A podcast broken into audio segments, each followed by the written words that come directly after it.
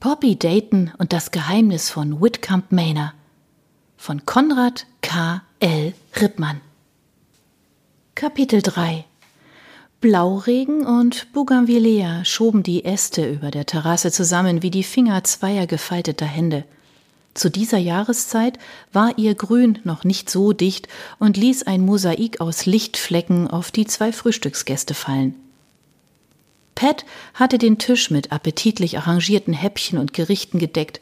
Deftiger kornischer Schinken, französischer Ziegenkäse, gebratener Hering, verschiedene Marmeladen, Joghurt und Obstsalat besetzten das strahlend weiße Tischtuch bis zum letzten Winkel. Pat goss ihnen noch Kaffee und Orangensaft ein, dann war sie verschwunden, ohne dass es Poppy gelungen wäre, ein Gespräch mit ihr anzufangen. Barney zuckte die Achseln und konzentrierte sich auf den Teller vor ihm. Poppy sah ihm zu. Du gibst dem Tag mit deinen zwei Eggs Benedict eine solide Grundlage. Sie nahm eine halbe Gabel voll von ihrem vergleichsweise winzig kleinen Kräuteromelett. Oh, nur kein Neid. Barney grinste und goss reichlich Sauce Hollandaise über die pochierten Eier. Ich kann es mir leisten. Poppy seufzte still. Oh, er hatte recht. Bei seiner Größe und der athletischen Konstitution brauchte er sich keine Gedanken zu machen. Selbst seine Schwäche für Garys Macarons hinterließen keinerlei Spuren. Bei ihr war das anders. Barney schien zu merken, dass er mit seiner Bemerkung daneben gegriffen hatte und versuchte hastig Boden gut zu machen. Ach, du siehst wunderbar aus heute Morgen, als ob wir schon eine Woche lang in Urlaub wären. Er traf damit ihren natürlichen Vorzug. Ein Tag im Cabrio hatte genügt, um die erste Bräune auf Gesicht und Arme zu zaubern. Das lässt sich noch ausbauen. Poppy griff nach kurzem Zögern nach einem Croissant. Ich freue mich auf unseren ersten Strandspaziergang. Sie belud die Spitze mit Himbeergelee und betrachtete nachdenklich das glitzernde Häufchen. Dann stören wir auch unsere Gastgeber nicht. Barney nickte und beide blickten verstohlen in Richtung Salon. Hinter den halb geöffneten Fensterflügeln konnten sie erkennen, wie Pat und Bruce miteinander redeten. Ihren erregten Gesten nach war es mehr als nur ein ruhiges Gespräch. Barney lehnte sich zurück. Da sie immer noch allein waren, schien er keine Hemmungen zu haben, eine Schachtel Senior Service aus der Weste zu angeln. Mit seinem alten Sturmfeuerzeug zündete er sich eine Zigarette an. Genüsslich erzeugte er Rauchkringel, die von der Meeresbrise fortgetragen wurden. Hastig wischte er ein paar Aschekrümel von der neuen Hose und Poppy musste schmunzeln. Entsprach die dunkelblaue Weste aus Sommertweed und das Leinenhemd mit Stehkragen noch dem konservativen Muster, war die Baumwollhose in modischem Burnt Orange vergleichsweise kühn. Ausnahmsweise hatte sie die für ihn ausgesucht und sie hatte sich gefreut, dass er sich das überraschend leicht gefallen ließ. Mit der Aussicht auf den Strand hatte Poppy für sich die Kombination aus blau-weiß geringeltem Bretagne-Shirt und ausgewaschenen Jeans gewählt. Und jetzt hielt sie nichts mehr auf ihrem Stuhl. Sie sprang auf und Barney konnte gerade noch seine Zigarette ausdrücken, da waren sie schon unterwegs auf dem gewundenen Weg in Richtung der Klippen. Es gab keinen Zaun zwischen dem Anwesen und der zum Meer hin offenen Heidefläche. Nur geschickt angeordnete Azaleen und Rhododendronbüsche erzeugten eine natürliche Abschirmung. Jenseits davon griff der Wind ungehindert nach ihnen, und das Geräusch der Brandung war deutlich zu hören. Ein tiefer Einschnitt durchbrach die gerade Felslinie.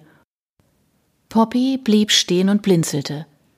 Auf der heidebewachsenen Ebene war die Vegetation eher eintönig gewesen. Jetzt gerieten sie in eine Farbenflut. Zwischen Klippen und Strand floss ein weiß, pink und orange funkelnder, fast metallisch anmutender Strom von Mittagsblumen. Sie bedeckten den Boden lückenlos und klammerten sich mit kräftigen Wurzelsträngen in den sandigen Grund. Ein gewundener Pfad führte zum Strand. Poppy zog ihre Sneakers aus und lief zur Brandungszone. Die Flut war auf dem Rückzug, so dass die Spaziergänger einen immer breiter werdenden Sandstreifen nutzen konnten. An einem Felsbrocken, den das Wasser freigegeben hatte, hielt sie an. Gibst du mir dein Taschenmesser? Barney reichte es ihr. Poppy klappte die Klinge auf, die sonst zum Öffnen von Kronkorken da war, und traktierte den Felsen. Triumphierend hielt sie zwei unansehnliche Brocken hoch. Austern! Mit dem gleichen Werkzeug knackte sie die Muscheln und hielt sie Barney hin. Der zögerte einen Moment zu lange, und so schlürfte Poppy gleich beide Schalen aus. Köstlich. Schmeckt nach Meer. Sie schielte nach dem Felsen, aber ihr Mann zog sie weiter. Er küsste sie und kräuselte die Nase.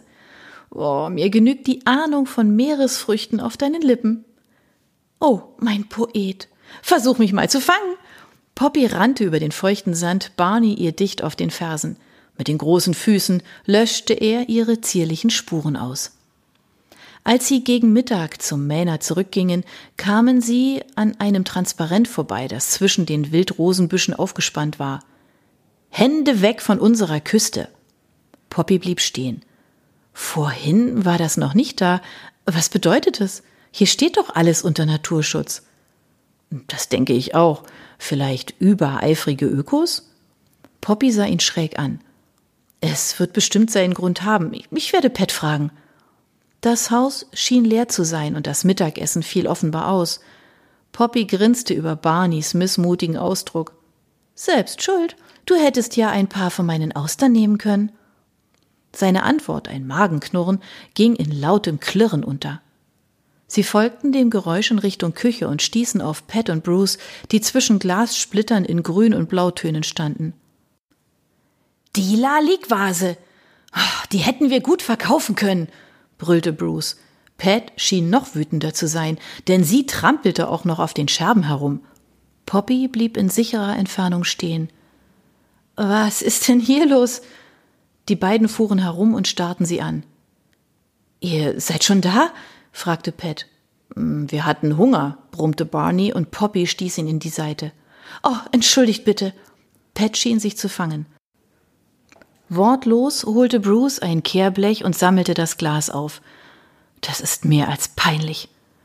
Poppy sah, wie ihr eine Träne die Wange herunterrollte und war in zwei Schritten bei ihr. Was ist denn los? Können wir euch helfen? Bruce schüttelte den Kopf und brachte die Scherben hinaus. Pat blickte mit geballten Fäusten hinterher. Poppy schob sie auf einen Stuhl, was sie sich widerstandslos gefallen ließ.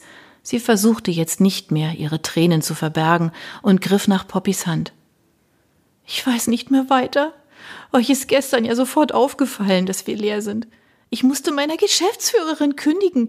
Nicht sie hat gekündigt. Sie starrte auf den Boden, atmete tief durch und sah dann Poppy direkt an.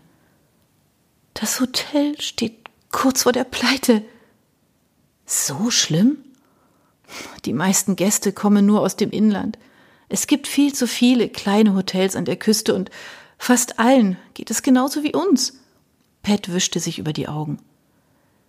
Deshalb musstet ihr ans Tafelsilber gehen? Überrascht blickte sie Poppy an. Wie kommst du darauf? Im Salon ist mir ein heller Fleck auf der Seidentapete aufgefallen, und im Garten gibt es ein paar Marmorsockel mit runden Aussparungen im Moos. Dir entgeht wirklich nichts, Poppy. Pat seufzte. Und Barney hatte auch schon eine Ahnung davon bekommen. Poppy zog die Augenbrauen hoch. Barney zuckte mit den Schultern. Bruce bat mich, ein paar der antiken Bücher aus der Bibliothek zu verkaufen, aber er hat mich schwören lassen, nichts zu verraten. Oh, Schluss mit der Geheimnistuerei. Wir sind doch Freunde. Ihr seid allein und könnt euch unmöglich um alles kümmern. Ich frage dich nochmal, können wir euch irgendwie unterstützen? Pat richtete sich auf und straffte die Schultern. Das ist lieb von dir, Poppy. Wir brauchen tatsächlich Hilfe, aber ich habe nur Angst, euch euren wohlverdienten Urlaub zu verderben. Oh, papalapap. Bloß den Strand auf und ab zu gehen ist langweilig. Und die ganze Zeit im Liegestuhl? Wie sollen wir dann die Pfunde der wunderbaren Schlossküche wieder loswerden?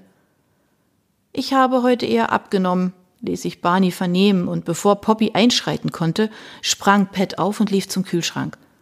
Oh, bitte verzeiht mir, ihr müsst ja sterben vor Hunger. Ich habe noch französische Gänseleber, da mache ich ein paar Toasts. Meine Austern wollte er nicht.